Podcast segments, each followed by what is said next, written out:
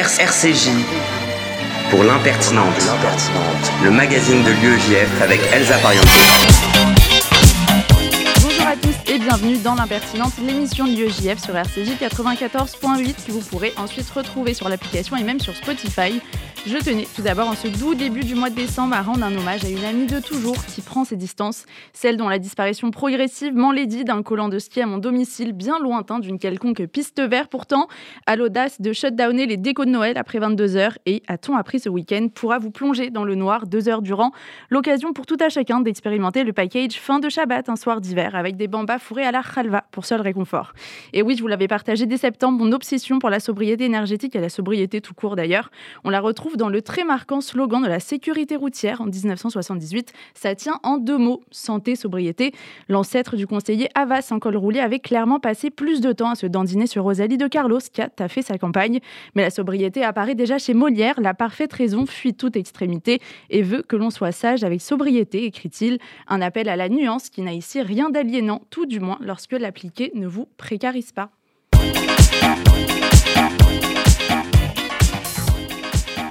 Au sommaire, ce midi, nous recevrons dans un instant Ilana Weizmann, sociologue essayiste, pour son livre Des Blancs comme les autres, les Juifs, angle mort de l'antiracisme aux éditions Stock. Puis Léa Hanoun, trésorière de l'UEJF, vous fera un tour de l'actu des vacances d'hiver et de Hanouka. Noam Meguera prendra alors le micro pour vous faire un tour du PAF, des plateformes de streaming, des sorties ciné pour vous faire ses meilleurs recos. Yosef Murciano enchaînera quant à lui avec une plongée dans la génétique. On retrouvera ensuite Netanel cohen pour une incursion gastronomique au Ninjastan. Et on finira cette émission avec l'édito du président de l'UEJF Samuel Lejoyeux, l'impertinente. C'est parti pour une heure. RCJ pour l'impertinente, le magazine de l'UEJF avec Elsa Pariente. Nous avons le plaisir de recevoir Ilana Weizmann. Bonjour. Bonjour.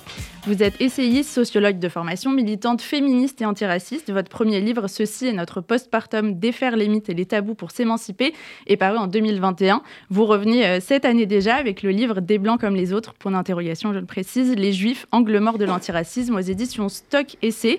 Un livre qui nous plonge dans l'histoire et surtout votre histoire, votre vécu de l'antisémitisme, point de départ de l'exploration euh, du traitement minoré de la lutte contre l'antisémitisme à gauche. Vous faites alors un plaidoyer pour que cette lutte soit mieux comprise et prise en compte dans le combat antiraciste. Euh, vous revenez sur l'histoire de l'antisémitisme et des préjugés antisémites. Au terme de cette histoire, vous écrivez que parler de l'antisémitisme uniquement comme un racisme serait réducteur.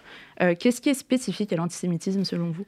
Alors c'est vrai que ce qui est important pour moi, c'est de dire que je, je plaide pour une convergence en certains endroits euh, des différentes luttes antiracistes.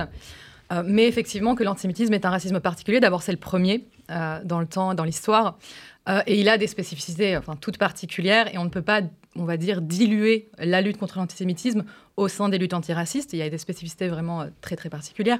D'abord, c'est le plus ancien, je répète. ensuite, le racisme pseudo-scientifique qui a émergé dans la seconde partie du XIXe siècle a vu euh, la race juive naître. Voilà, qu'est-ce que c'est qu'être juif? Comment est-ce qu'on est juif finalement euh, par le sang, par la race? Mais euh, avant ça, il y avait l'anti-judaïsme.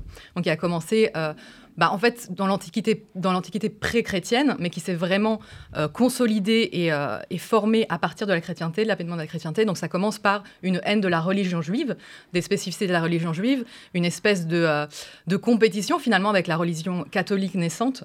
Donc à partir de là, effectivement, il y a des, des, tropes antisémites qui se sont mis en place dans le temps, notamment le juif avare, enfin avide d'argent, le juif dominateur, le juif, euh, euh, etc. Tout ça, ça s'est mis en place dans le temps. Et ensuite, il y a eu euh, un, antisémitisme racial qui est venu se cumuler quelque part à l'antisémitisme originel plutôt de l'ordre de la haine de la religion juive et qui crée finalement une espèce de monstre, une espèce d'entité très complexe et qui encore aujourd'hui est à l'œuvre évidemment et qui très souvent a du mal pour beaucoup de gens et je parle de la gauche notamment, à être désigné, à être analysé, à être appréhendé, à être perçu tout simplement puisque c'est vrai qu'aujourd'hui, on parle beaucoup de racisme, notamment anti-musulman, euh, de racisme anti-noir, mais euh, très souvent, euh, dans l'esprit des gens, l'antisémitisme serait quelque chose qui, appartiendrait au passé, qui aurait eu un petit peu son apogée au moment de la Seconde Guerre mondiale, et qui aujourd'hui serait quelque chose de résiduel, qui ne serait pas vraiment opérant, pas vraiment structurant, alors que l'on voit que effectivement ça, s'est réactivé, on l'a vu notamment avec la crise du Covid, il y a vraiment des, des poncifs antisémites qui reviennent, et c'est quelque chose qui est toujours à l'œuvre et qu'il faut absolument prendre en compte.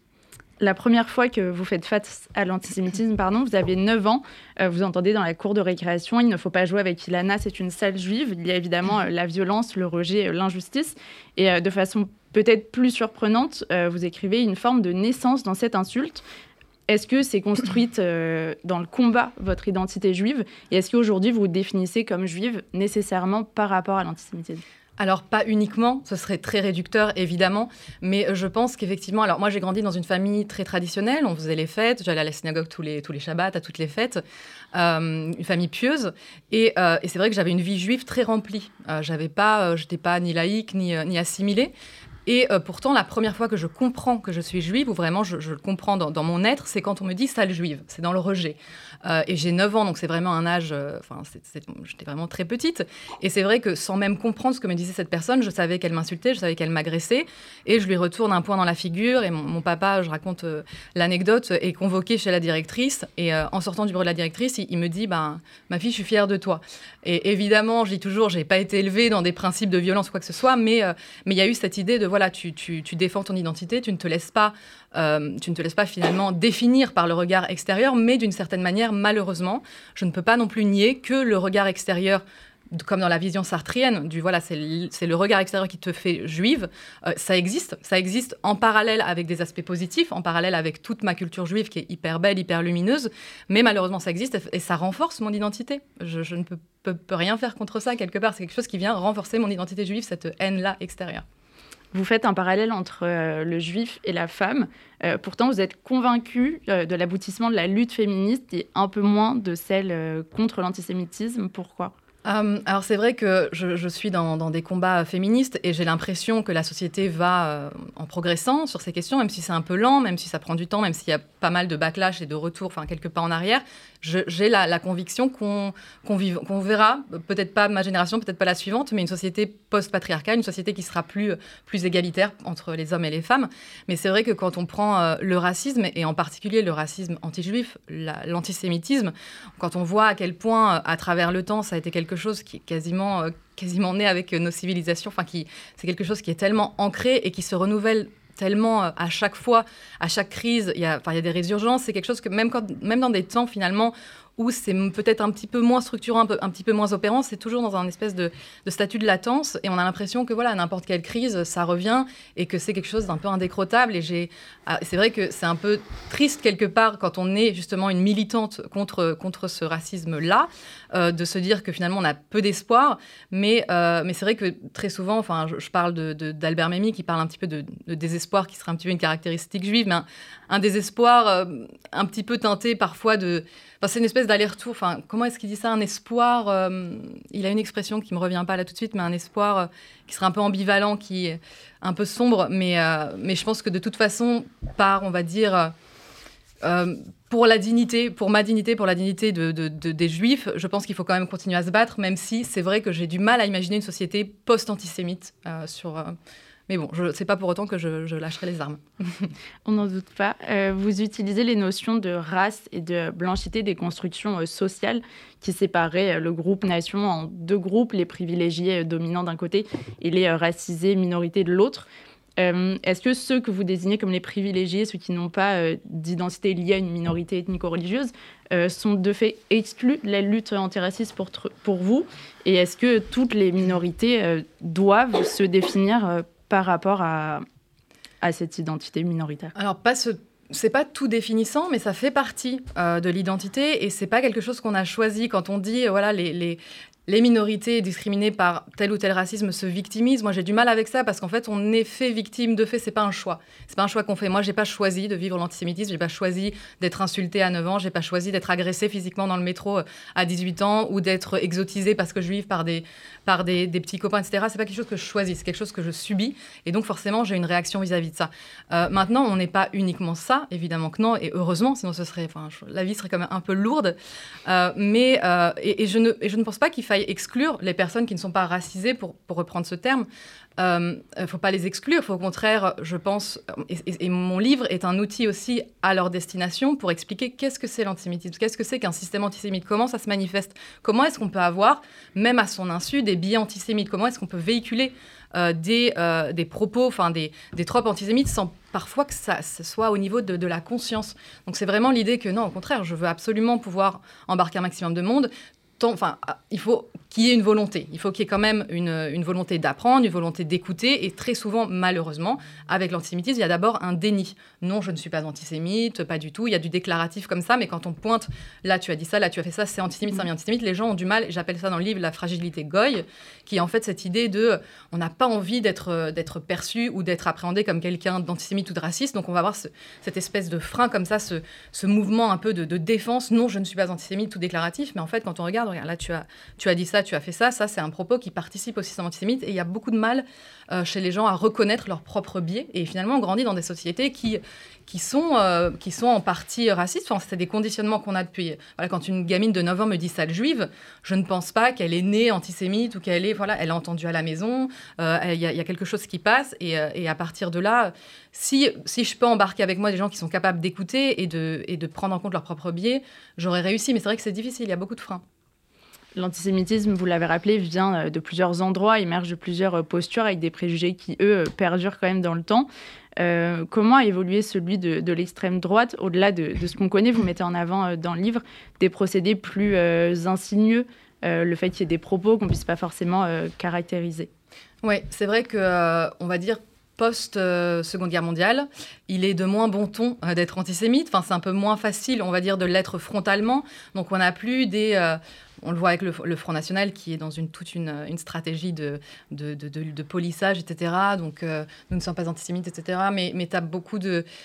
alors, c'est le dog whistle. C'est en fait des, des, signaux faibles, des signaux en fait entre personnes qui ont les codes, qui se reconnaissent et qui, euh, finalement, dans le mainstream, vont être moins, euh, moins appréhendables. Donc, c'est ce qu'on a vu notamment avec, euh, avec le Covid, quand il y avait un général qui était sur une, une chaîne d'information continue et qui dit bah, Vous savez bien de qui on parle, vous savez bien de quelle population. Donc, le qui, point d'interrogation. Mm. On sait qu'on parle des juifs, on sait exactement de qui on parle, mais tout le monde ne le sait pas. Et dans le mainstream, c'est plus compliqué pour des personnes de dire ah oui, dans ça c'est antisémite. C'est antisémite quand on parle de, quand on a une caricature de Jacques Attali qui tient des, des, des qui tient des marionnettes. C'est une caricature antisémite, mais tout le monde n'a pas la culture en réalité de qu'est-ce que c'est l'antisémitisme, quels sont les, les, symboles, quels sont les discours, quelles sont les images. Donc euh, c'est vrai que maintenant ça passe un petit peu par des, des, choses codées sur Internet. On voit la haine antisémite qui se, qui se répand euh, à plein volume. On va avoir des, euh, des chiffres particuliers, des annotations particulières, des, des, des, signes, des signaux faibles en fait qui sont reconnus entre les personnes qui appartiennent finalement à cette communauté. Parce que moi je parle vraiment de communauté antisémite ou communauté raciste. C'est des gens qui se reconnaissent entre eux, qui ont des codes et euh, et qui font perdurer cette haine-là, et parfois justement à l'insu des gens qui n'ont pas forcément cette connaissance-là de comment ça se manifeste l'antisémitisme. Et euh, c'est pour ça aussi que ce livre, c'est un outil pédagogique, parce que je veux expliquer tous les, endroits, que ce soit à l'extrême droite, que ce soit dans certains groupes de gauche, que ce soit dans certains milieux antiracistes aussi, comment ça se manifeste en fait un petit peu partout, parce que c'est une, haine, c'est un, un, fléau qui est transversal, qui existe dans tous les pans de la société. Justement, euh, sur l'antisémitisme d'une certaine gauche, euh, comment vous l'analysez à la fois sur les propos tels que ceux de Jean-Luc Mélenchon, selon lesquels Éric Zemmour ne peut pas être antisémite parce qu'il reproduit des, je cite, scénarios culturels liés au judaïsme, et à la fois sur euh, le rejet des juifs comme victimes de racisme oui, alors euh, on a à gauche, c'est en réalité la matrice antisémite, c'est toujours la même. Hein. Ils sont pas très très originaux. On a un petit peu toujours les mêmes thématiques qui reviennent. Et, et à gauche, ça va être vraiment centré autour de deux thématiques principales. On a le juif euh, puissant, dominateur, le, juif lié au monde de l'argent, lié aux, endroits de pouvoir. Et puis on a l'autre partie qui est plus relative à Israël, et où là on va avoir une assimilation finalement euh, des juifs à un pays donc, qui serait euh, impérialiste, qui serait dominateur, etc., et qui finalement va effacer l'oppression que vivent les juifs. Les juifs ne sont non seulement ils ne sont pas oppressés, mais ils sont des oppresseurs en puissance par assimilation à Israël. Donc on a euh, à gauche et dans des milieux euh, bah, radicaux euh, ou d'extrême gauche, cette assimilation des juifs à une position comme ça de pouvoir et finalement qui vient nier la spécificité des discriminations que vivent les juifs et qui vont être du, coup complètement corrélés à, une position d'oppresseur, peu importe où, peu importe leurs idées, peu importe où ils soient dans le monde, peu importe. C'est voilà, les juifs comme groupe est un groupe dominant et blanchi. On parle quand on parlait de blanchi tout à l'heure, ils sont blanchis d'une certaine manière puisqu'ils ils ont voilà, on leur on leur adosse le rôle de dominateur. Et donc voilà, on a vraiment ces deux, deux thématiques qu'on retrouve euh, bon, et puis d'autres aussi, hein, parce que quand on parlait tout, à l'heure des, scénarios de Mélenchon, qui est une, figure assez intéressante sur ces questions d'antisémitisme à gauche, qui va aussi, euh, qui a repris, qui a repris euh, le, poncif du juif peuple déicide, qui a, qui a dit voilà, je ne sais pas, je ne sais pas si Jésus a été sur la croix, mais en tout cas, ce sont ses compatriotes qui, l'ont mis. Donc là, on a vraiment aussi, justement, on parlait tout à l'heure de l'anti-judaïsme avant l'antisémitisme racial, et, là, on a vraiment encore cette idée, finalement, voilà, de, des juifs qui auraient tué le, le Dieu chrétien. Donc on a vraiment toujours les mêmes thématiques qui reviennent. Et, euh, voilà, bon, encore une fois, à gauche, on, se concentre vraiment sur le juif capitaliste et le juif dominateur par assimilation avec Israël.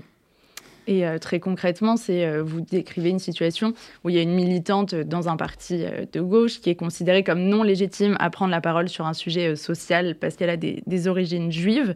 Est-ce qu'il y a une place pour autre chose que laisser couler ou partir en fait aujourd'hui face à ces comportements? Malheureusement, ce qui est extrêmement triste, c'est qu'il y a des personnes euh, qui, euh, qui sont du, de, de, idéologiquement, qui sont à gauche, qui portent des combats de gauche et qui s'y sentent euh, très bien. Enfin, c'est leurs idées, c'est leur identité, et qui quittent des partis, qui quittent des organisations parce que il y a cet, cet antisémitisme qui apparaît, alors qui n'est pas constant, qui est pas, c'est un antisémitisme qui est différent de celui qu'on trouve à, l'extrême droite, mais qui existe par certains, certaines insinuations. Il y avait notamment aussi cette personne qui me rapportait que il devait prendre la parole à une assemblée générale et on lui a demandé, euh, bah, avant de prendre la parole, tu dois dire que tu es antisioniste. Tu dois te désolidariser d'Israël avant de pouvoir prendre la, parole sur une question qui n'avait en plus rien à voir. Enfin, C'était sur une question euh, euh, sociale, sans rapport, franco-française.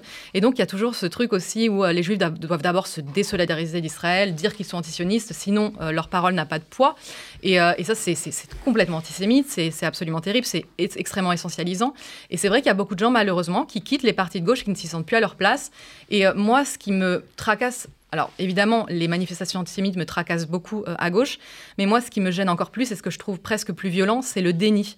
Et ça, j'en parle beaucoup, c'est le fait de, au moment où on dit, moi, je veux bien qu'il y ait des personnes qui soient un peu ignorantes de comment se manifeste l'antisémitisme, qui ont des biais un peu inconscients, mais à partir du moment où des personnes qui sont concernées par l'antisémitisme viennent, lui dire, attends, ça c'est antisémite, ça c'est problématique, ça c'est, et qu'on leur dit, mais non, mais le, déni frontal comme ça de, mais moi je ne suis pas, ce qu'on retrouve chez Mélenchon aussi, mais moi j'ai toujours lutté contre le racisme, j'ai toujours lutté contre l'antisémitisme, je suis blablabla, et, et cette espèce de truc déclaratif du, euh, qui, permet finalement de se dédouaner et de ne pas regarder, en fait, de ne pas mettre, excusez-moi l'expression, mais le nez dans sa propre merde, euh, c'est quand même extrêmement problématique. Et en fait, ça vient complètement alimenter ce, système qui fait que tant qu'on ne se remet pas en question, tant qu'on n'est pas capable de faire un petit peu un bilan de ses propres, euh, bah, de ses propres errements, on n'avance pas et ça, et ça se perpétue. Et, des personnes qui, les juifs en fait de gauche, se sentent extrêmement isolés, extrêmement seuls et extrêmement incompris. Et je comprends qu'on n'ait plus envie de participer et d'être d'être voilà de, partie prenante de ces organisations quand on voit qu'en face on a des gens qui sont pas de bonne foi et qui et qui, qui ne nous reconnaissent pas, qui ne nous écoutent pas. Vous écrivez, il semblerait que collectivement les antiracistes ne sachent pas vraiment quoi faire des juifs. Euh, c'est vrai que là, on est dans l'émission de l'UEJF et on s'est dit peut-être tous à un moment, euh, voilà, quid de l'UEJF, quid des racisme, de ces gens qui euh, clairement traitent cette question. Et est-ce que pour vous, c'était un choix de réduire dans ce livre-là la lutte contre le racisme et l'antisémitisme au militantisme intersectionnel? Alors moi, c'est vrai que c'est ma position. Euh, moi, je me, je me reconnais dans le mouvement intersectionnel. Euh, et quand je parle d'intersectionnalité, ben, notamment aussi à l'intersection entre l'antisémitisme et le sexisme, puisque c'est vraiment comme ça que je suis rentrée dans le monde militant. Euh, je ne je suis pas en train de dire que l'UEGF, SOS Racisme ou d'autres groupes ne fait pas de travail, ne fait pas de travail très intéressant. Et moi, je discute vraiment avec tout le monde. Et, je trouve ça hyper intéressant aussi, d'ailleurs, même dans la culture juive. On a cette culture du pile-poule, on a cette culture des différentes opinions, des différentes voix. Et, on peut se retrouver en certains points et puis, et puis être un petit peu en, pas forcément aligné sur d'autres. Et c'est très bien. Moi, je trouve ça extrêmement bien qu'il y ait des voix multiples parce que justement, c'est l'antisémitisme, c'est aussi de résumer en fait la voix juive à quelque chose de très monolithique et très. Euh, sur une ligne, alors qu'en fait, on voit quand on se penche sur la question qu'il y, a plein de voix juives, il y a plein euh, d'avis différents. Euh, simplement, moi, j'ai l'impression que dans, le, dans les mouvements qui sont un peu plus universalistes, on va on va un peu perdre je pense, moi, je vois pas finalement l'intersectionnalité et le fait de revendiquer son identité euh, comme quelque chose qui est excluant. Euh, je, parle beaucoup dans le livre de, de l'idée qu'on a besoin d'endroits euh, en non mixé, on n'a pas besoin d'endroits où on est entre nous pour, euh, pour parler de ce qu'on vit, en fait, euh, parce que c'est quelque chose qui est quand même spécifique. Et d'endroits où on peut se retrouver avec des gens qui vivent des choses similaires, mais aussi différentes. Mais notamment quand je parle, voilà, moi je, discute beaucoup avec des militantes qui sont dans les mouvements contre l'islamophobie ou des militantes dans les mouvements contre la négrophobie, etc. Et je trouve qu'on a quand même, il y a du travail qu'on peut faire ensemble pour, pour se renforcer les uns les autres. Et de la même façon, c'est vrai que moi je suis très prise en grippe par des partis universalistes, comme notamment le Printemps républicain qui, euh, m'a vachement attaqué euh, sur, sur mon dernier livre. Euh, je pense pas qu'on soit forcément auto-excluant. Je pense qu'on a des visions différentes. on a des diagnostics qui sont pas les mêmes. On a des mises en pratique de, solutions qui sont pas forcément les mêmes. Mais je pense qu'il y a un peu de la place pour tout le monde. Et juste, j'ai l'impression que l'universalisme va nous empêcher finalement de, bah, de comprendre en fait la spécificité de chaque combat et comment, comment finalement y répondre de façon plus, plus efficace en fait. Je sais pas si j'ai euh, répondu à, ta question. Oui, je pense que je vais juste euh, euh, laisser la parole à Samuel. Je pense qu'il y a mm. aussi envie de rebondir sur tous ces sujets anti-racistes. Absolument. cette interview est comme le livre que j'ai lu. je le trouve intéressant sur plein d'aspects, voilà, notamment cette première partie sur l'histoire et les, bases de l'antisémitisme qui reprend, d'ailleurs c'est cité, euh, euh, qui reprend pas mal euh, le documentaire L'histoire de l'antisémitisme de Jonathan Ayoun et, Judith Cohen-Solal. donc ça, c'est extrêmement intéressant sur la question de l'antisémitisme à gauche et notamment cette question d'Israël. Mais il y a quand même un certain nombre de points euh, moi qui m'ont, euh, en tant que militant antiraciste, universaliste euh, et juif, beaucoup énervé finalement. Et, on est là, je crois, pour en débattre aussi. Alors, il y en a certains qu'on a, évoqué, qu'on a, qu'on a évoqué juste avant. C'est vrai que sur la, sur la question de la définition de l'identité selon l'aspect victimaire, alors effectivement, moi j'entends très bien l'idée que on choisit pas d'être victime et on choisit pas euh, euh, de se définir comme tel. Mais par contre, il y a des gens qui font le choix de promouvoir cette identité-là.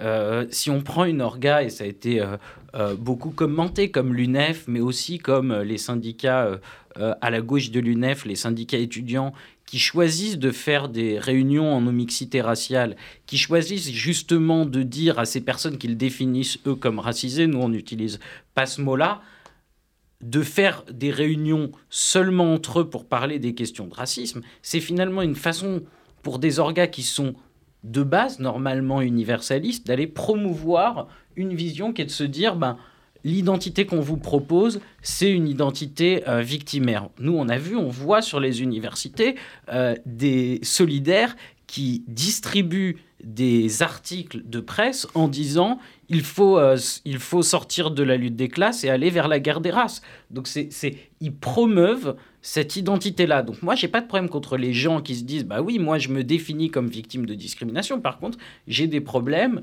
euh, avec euh, les gens qui vont promouvoir cette idée-là. Donc moi, je crois pas que entre guillemets la question de l'antisémitisme soit le seul problème de la vision qu'on appelle indigéniste. Je crois que c'est surtout cet aspect d'enfermement des identités sur euh, la question victimaire. Moi, je prends juste, et je suis court, je prends un exemple que j'adore. Euh, on travaille avec l'association euh, Ibuka des victimes du génocide des Tutsis. On est cité sur cet aspect justement dans le livre. On, voit que eux, le président d'Ibuka m'a dit quelque chose de génial, un moment, et je trouve qu'il y, a une sorte de boussole, à mon avis, qui est de dire on se bat beaucoup pour la reconnaissance du génocide des Tutsis. Mais en fait, on en a marre que les gens ne nous connaissent que comme victimes. Donc maintenant, notre action, ça doit être de faire reconnaître la résistance Tutsi. Parce que moi, j'ai pas envie que quand on parle de Tutsi, on ne pense qu'à des victimes. Et moi, je trouve que cette vision-là, en tout cas, c'est celle de l'UEJF aussi, où, où on n'est pas l'union des étudiants victimes d'antisémitisme, mais aussi une définition positive du judaïsme. Mhm. Je peux répondre? Oui, bien sûr. Oui, euh, oui non, on, en discutait un peu avant, mais c'est vraiment cette idée finalement que euh, c'est pas uniquement ça. C'est-à-dire que quand, euh, quand on, parle de... Quand moi, je parle de, de, mon, vécu, finalement, et qui est d'ailleurs pas universel, hein, je, parle de, je parle beaucoup, je parle à la première personne dans cet essai, que je dis que je suis extrêmement définie par la haine extérieure, je précise aussi, évidemment, et heureusement, qu'il y a tout un aspect euh, positif de ma construction identitaire juive et qu'il y a énormément de choses dans les coutumes, dans le fait de se retrouver en famille, en, communauté, etc., qui, qui, cette, euh, cet aspect-là de mon identité. Et, et pour reparler de, de la non-mixité, c'est un petit peu comme dans les combats féministes, quand il y a des réunions entre femmes, euh, il y a des personnes qui vont dire bah, attendez, c'est du racisme, c'est du, sexisme inversé, on exclut les, hommes, etc. Non, c'est, à dire que c'est un outil politique à un moment de dire il y a des endroits où on se retrouve entre nous parce qu'on a le même vécu, parce qu'on a besoin de ces endroits d'abord qui sont un peu des safe places, des endroits où on peut un petit peu ok relâcher la pression. Ici, on est, dans un endroit qui est, qui est sûr, qui est un peu plus euh, relaxant, et puis euh, mettre en place nos armes politiques, enfin un petit peu nos combats, nos stratégies, etc. Et évidemment des endroits où il faut se réunir en mixité, parce que de toute façon, enfin, on fait société, donc évidemment qu'on ne peut pas juste rester entre nous. À partir de là, enfin, il n'y a pas, il a pas de solutionnement, il y a pas de, il faut du débat, il faut de l'échange, etc. Donc, c'est juste de dire qu'il faut ces espaces-là, c'est important. À côté, en parallèle, d'autres espaces euh, de conversation, d'échange, de débat, de lutte. C'est pas quelque chose. J'ai l'impression qu'il y a un petit peu quand même une une espèce de caricature ou de, polarisation comme ça de alors si je suis universel alors j'inclus tout le monde si je suis intersectionnel ça veut dire que je ne reste que, dans, que dans un entre-soi j'ai l'impression que c'est un petit peu caricatural quand même peut-être pour euh, essayer de conclure et de sortir de, cette caricature, pour une lutte euh, contre l'antisémitisme plus efficace et euh, mettre fin à la concurrence victimaire mémorielle, vous mettez en avant à la fin le nécessaire rapprochement des luttes antiracistes. Donc on peut se demander pourquoi elles ont été si segmentées et quelles sont la légitimité ou non de ça, mais aujourd'hui peut-être pour finir, comment faire du nous selon vous? Et je tiens quand même aussi à rappeler que vous soulignez dans le livre que l'universalisme comme but vers lequel tendre, c'est quelque chose que que vous reconnaissez totalement. Oui, bah après, on a peut-être ce point commun finalement. Enfin, moi, c'est ce que je dis. Moi, je suis. Ok, je, je, me, je, me, sens, je me reconnais dans le mouvement intersectionnel, mais en réalité, l'universalisme, évidemment que c'est un horizon euh, qu'on espère. c'est quelque chose qu'on. C'est juste de dire finalement. moi, le problème que j'ai avec certains universalistes, c'est euh, cette idée finalement que. Euh, que ce serait quelque chose de déjà acquis, de déjà fait, et que ce serait finalement une, non-reconnaissance des discriminations et des difficultés qui existent. Et si, si on ne reconnaît pas ça, si on reconnaît... Et je pense que les identités très exacerbées, très mises en avant, et qui sont parfois même agressives, je ne dis pas, hein, c'est vrai que c'est une réaction à une espèce de déni euh, au préalable. Et je pense que si on reconnaissait euh, les errements, les manquements, les discriminations, on pourrait aller vers un universalisme qui serait plus serein et plus, euh, plus fédérateur. Mais, c'est vrai qu'on n'a pas, pas vraiment parlé de ça, mais il y a cette, dans, la lutte antiraciste et, même globalement, hein, on, le voit en ce moment avec Kanye West, cette idée un petit peu que les luttes antiracistes seraient en compétition les unes avec les autres et que si on parle, on parle trop des juifs, on parle trop de la Shoah, on parle pas assez de l'esclavage, de la colonisation, on parle trop de... Donc ce truc un peu où on se tire un peu chacun des balles dans le pied, c'est complètement contre-productif. Et si on est capable de reconnaître chaque groupe, et après au-delà, même les groupes qui sont opprimés, que tout le monde reconnaisse ce que chaque groupe opprimé vit, euh, je pense qu'on pourra aller vers quelque chose de beaucoup plus, euh, beaucoup plus ouvert. Et, et, même si, encore une fois, je ne crois pas vraiment en une société post-raciste, en tout cas quelque chose qui soit plus respirable pour tout le monde. Merci beaucoup d'avoir été avec nous, Ilana Weizmann. Je rappelle le titre de votre livre Des Blancs comme les autres, les Juifs, angle mort de l'antisémitisme. De l'antiracisme. Pardon, excusez-moi. Révélateur de l'antiracisme, bien sûr. On se retrouve après une première chanson, To Be Loved de Lizzo. Sheesh.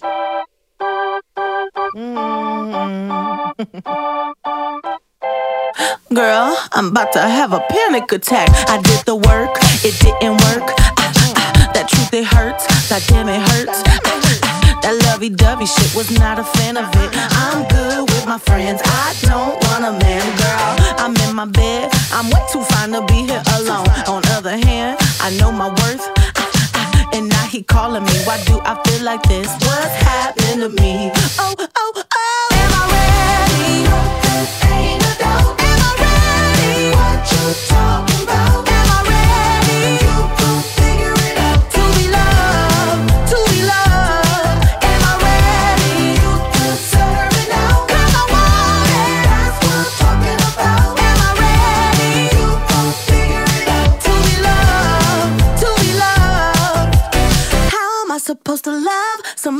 Cause when I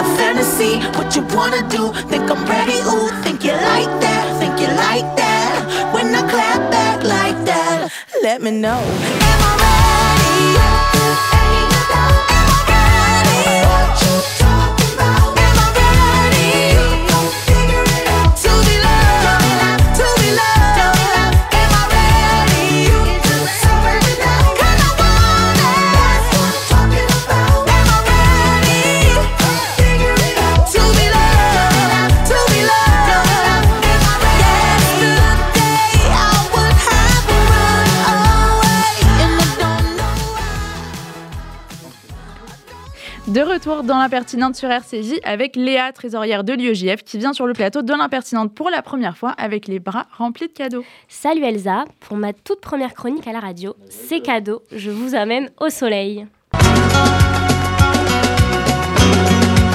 De Granada a Casablanca, entre ritmo y fantasía, una guitarra un gitano canta, canta mi Andalucía. Ceux qui se sont mis à faire des you et la danse du ventre tout seuls, on vous connaît. Calmez-vous et attendez la suite. J'avoue, j'ai pas pu m'empêcher. Mytho, c'est filmé. Bon, tu nous amènes où alors, Léa? Le soleil, les palmiers, la place Jamal Efna, le chouk, le jardin majorel. Ça te dit quelque chose, Elsa? C'est Marrakech, bien sûr. Et oui, ou Keshmara, pour ceux qui veulent faire les mecs frais sur Insta. La ville rouge de son petit nom, c'est la destination des universités d'hiver de l'IEGF du 19 au 25 décembre prochain. Mais qu'est-ce que les universités d'hiver, me direz-vous? Eh bien, les universités d'hiver, c'est la semaine de formation incontournable de l'IEJF. Comme chaque année, on se pose et on réfléchit ensemble aux sujets qui rythment la vie des étudiants juifs en France. Religion, identité, Israël, écologie, vie étudiante, on vous concocte des conférences et des ateliers sur mesure pour apprendre, débattre, s'informer et surtout rencontrer des étudiants de toute la France. Trop cool, mais pourquoi au Maroc? Eh bien, quand ma grand-mère, mamie Liliane, qu'on embrasse tous évidemment, big up, originaire de Fès, me raconte sa vie au Maroc, j'ai l'impression qu'elle buvait des thés au KLM avec Mohamed V, qu'elle était pote avec tous ses voisins, juifs, musulmans, bref, qu'elle vivait sa meilleure life. Mais alors, pourquoi est-elle partie? Mais c'est ce que je me tue à lui demander, Elsa. Ma grand-mère, comme environ 230 000 juifs marocains, a quitté son pays de naissance, le pays de ses ancêtres, dans la deuxième moitié du XXe siècle. Alors bien sûr, cela s'inscrit dans le cadre de l'exode des Juifs des pays arabes, mais au Maroc, c'est un peu différent. Même après cet exil massif, c'est un des seuls pays de la région où il reste encore des juifs et où aujourd'hui un groupe de 100 étudiants de l'UEJF pourra y faire officiellement ses universités d'hiver. Alors en se rendant sur place, en discutant avec des historiens, en rencontrant la communauté juive de Marrakech, en allant sur les traces de ces juifs du Maroc dans les synagogues, au Mellar, à Essaouira, j'aurai et on aura, je n'en doute pas, un début de réponse au mystère que Mamie Liliane me laisse sur les bras. Et qu'est-ce qu'il y aura d'autre pendant ces universités? Eh bien, des intervenants de prestige comme Frédéric Ancel ou Denis Charbit, et évidemment un Shabbat de folie, des soirées, des ambiances chicha et des cours de danse du ventre. Je sais que t'aimes ça. Pour s'inscrire, rendez-vous sur Insta ou Facebook, mais dépêche-toi, il ne reste que quelques places. Et à part ça, quelles sont vos autres actualités? Alors, les sections de l'UEJF partout en France s'activent. Alors, sors ton agenda, Elsa. La section Paris-Cité prépare un Hanouka expliqué à nos potes le jeudi 15 décembre au centre Edmond Flegg, un moment convivial où juifs et non-juifs se retrouveront pour échanger et apprendre à se connaître autour de la fête de Hanouka. Le 12 décembre à 19h30, l'UEJF Assas t'invite à son afterwork au Café Six pour boire une bière, danser et oublier le stress des galops. Le 9 et le 10 décembre, l'UEJF Grenoble organise un Shabbat plein à ne surtout pas manquer si vous êtes dans le coin. Et le week-end du 16 au 18 décembre, il faudra choisir. La section Dauphine vous amènera à Deauville pour son fameux Chouei, un week-end de folie avec Shabbat plein, soirée et kiff. Sinon, on peut se retrouver à Lyon ce même week-end où la section locale de l'UEJF vous prépare des repas exceptionnels, des activités inédites et une belle soirée. Enfin, si vous êtes à Paris 1, n'oubliez pas, votez FEDER, la liste de l'UEJF pour les élections étudiantes à partir de mercredi matin. Merci beaucoup, Léa.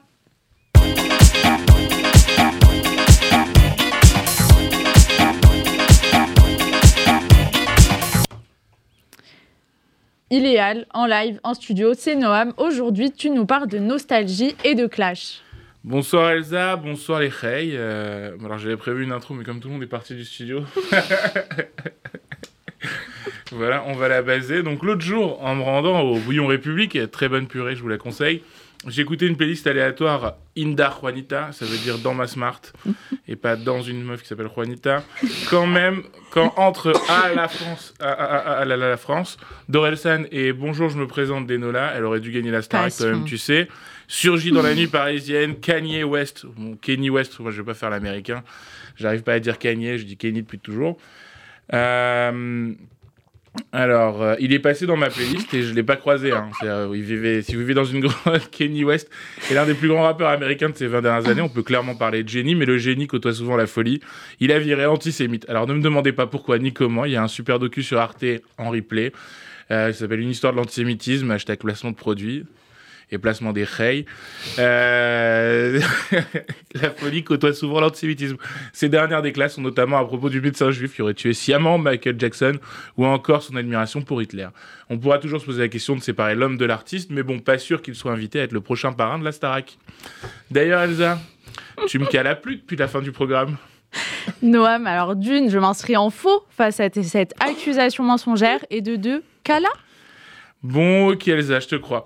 Alors, Kala, déjà maman derrière ton poste, rien à voir avec une éventuelle Kala, mariée, calme-moi, donc rien à signaler, tu peux prendre ton activité normale. Cela, Kala, c'est tout simplement l'abréviation de calculer. Tu me calas pas veut simplement dire tu ne me portes pas l'attention que j'attends. On dira par exemple, je cala pas la CDM, la Coupe du Monde, je boycotte le Qatar.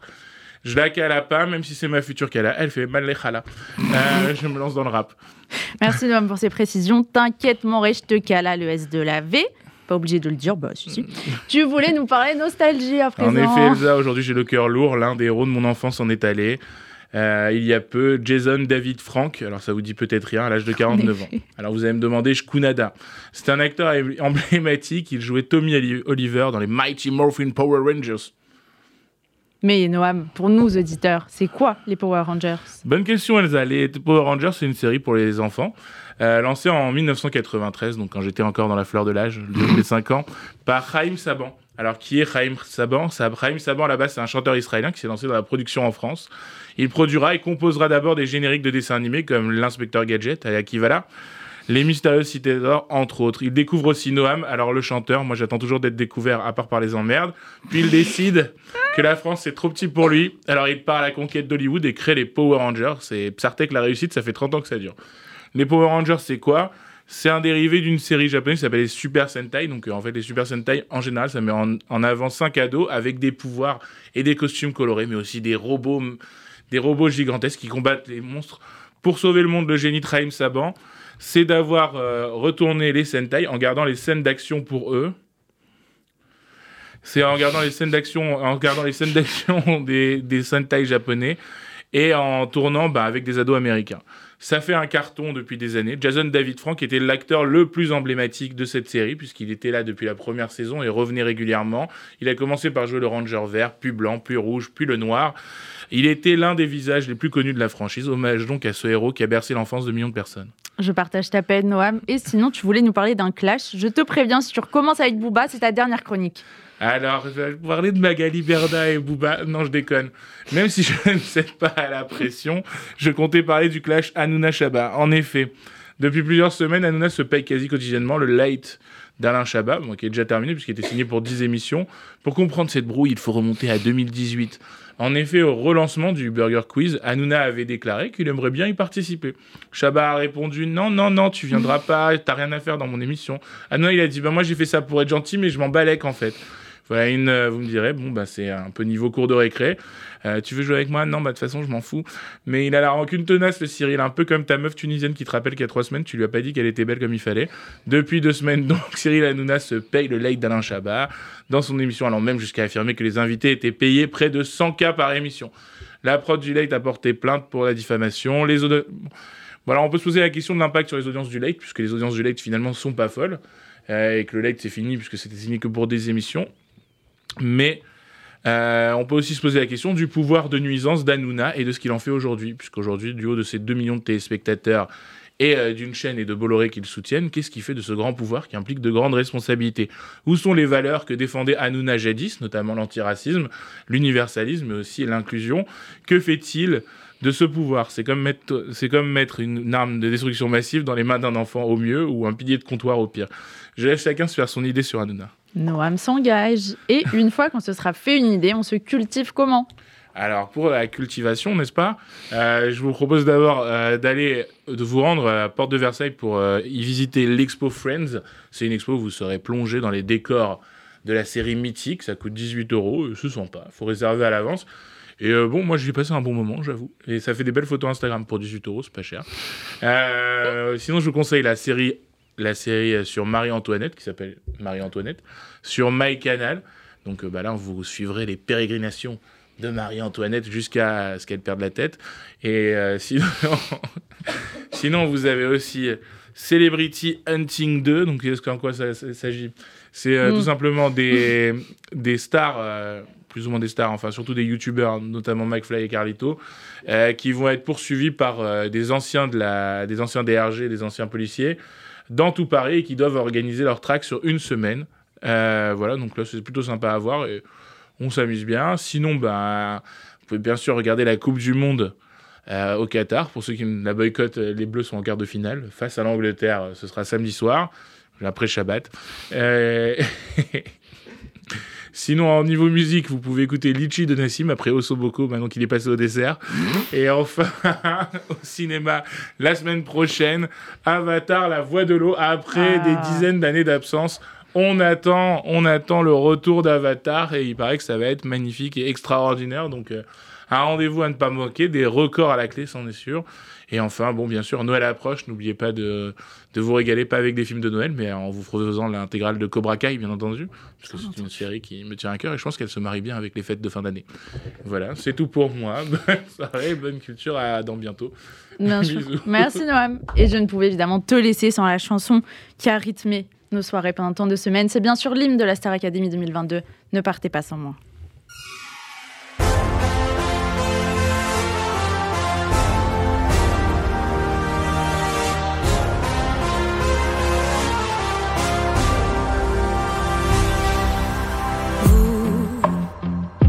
Qui cherchez l'étoile,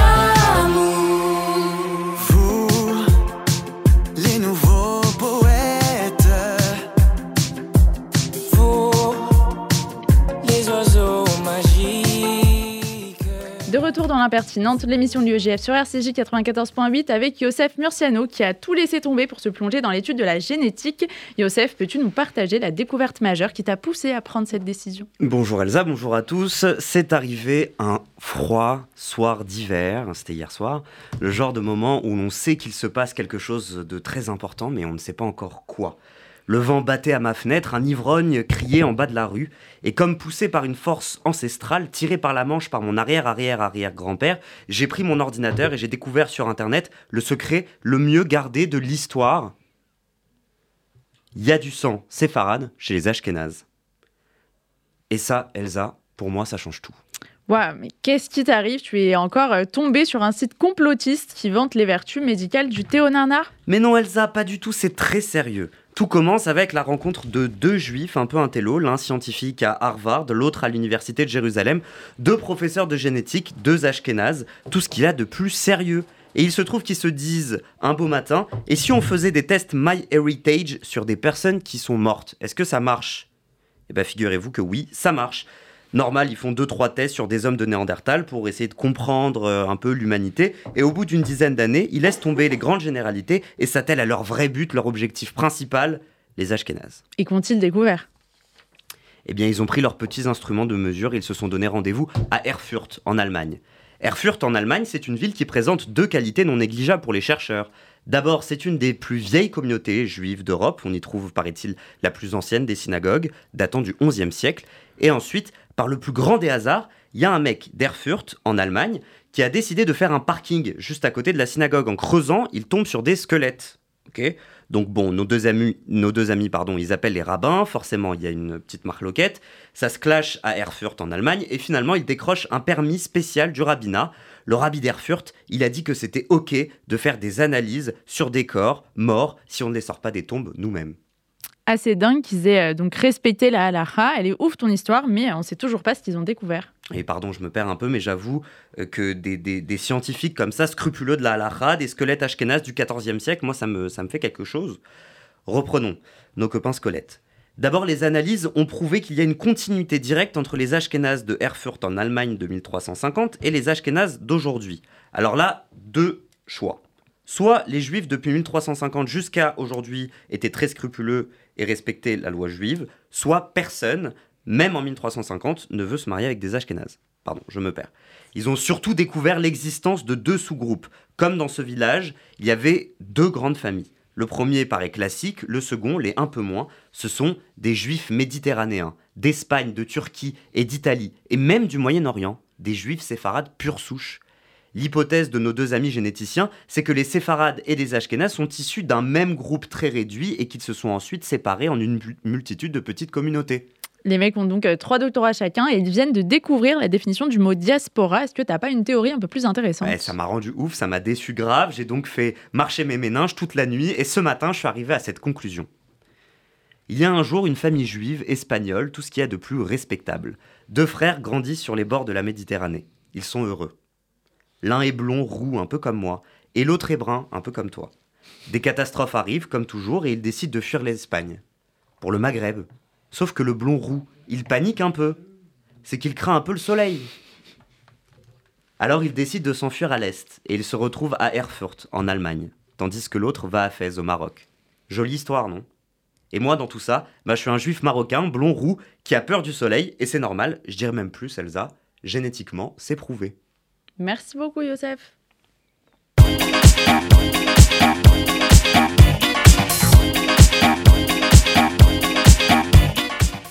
Et on retrouve tout de suite Nathaniel Cohen-Solal avec évidemment sa journée internationale pour commencer. Bonjour Elsa, bonjour à tous. Aujourd'hui, c'est la journée internationale des ninjas. Et là, tout de suite, on peut savoir de quelle génération vous êtes. Par exemple, Léa, si je te dis ninja, ça te fait penser à quoi? Euh, Japon, Naruto? Ouais, pas mal. Et euh, si je demande à notre animatrice préférée, elle va me dire Kawabunga Mais bien sûr, les tortues ninja. Et moi aussi d'ailleurs. Les, quatre peintres, Raphaël, Donatello, Michelangelo, et le quatrième qu'on oublie tout le temps. Oui, Noam, je sais que c'est Leonardo. hein. Cette chronique est écrite et je chef. fais des recherches. C'est le chef. Bref, C'est le chef. c'est vrai, c'est le chef, mais on oublie tout le temps son nom. Bref, donc quatre tortues mutantes entraînées par un rat dans les égouts qui combattent un cerveau dans du formol. Je ne sais pas qui au moment de ce pitch s'est dit que c'était une bonne idée, mais il faut le remercier parce qu'on a kiffé. Mais quel rapport avec la nourriture? Alors c'est très drôle que tu me poses la question, sachant que c'est toi, notre meilleure animatrice, qui m'a suggéré l'idée. Mais le plat préféré des tortues ninja, c'est la pizza. Du coup, je me suis dit, kawabunga, parlons un peu de pizza.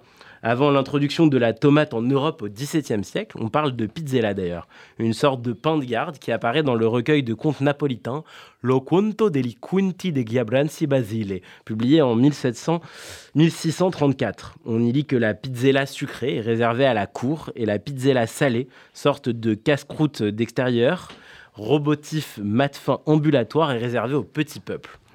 La tomate, elle, est probablement introduite à la création de la margarita, pizza aux couleurs de l'Italie, créée à Naples lors de la visite de la reine Marguerite de Savoie, suite à la volonté d'étendre le rayonnement de la ville. Non, le soft power n'a pas commencé avec le Qatar. Et en parlant de reconnaissance, après un combat démarré en 2003, la pizza depuis 2017 est comme notre baguette sur la liste du patrimoine culturel immatériel de l'humanité de l'UNESCO. Et est-ce que, très vite, tu peux me dire, euh, donc là, ça se passe pas en Italie, les Tortues Ninja, mais euh, c'est pas plutôt dans les égouts new-yorkais d'ailleurs? Oui, en effet, mais New York, c'est aussi toute une histoire de la pizza. On remonterait l'origine exacte à 1905 dans un commerce d'épicerie italienne du quartier de Little Italy à New York. Gennaro Lombardi, le patron de l'enseigne, aurait embauché Anthony Tonotto, un pizzaiolo fraîchement arrivé de Naples.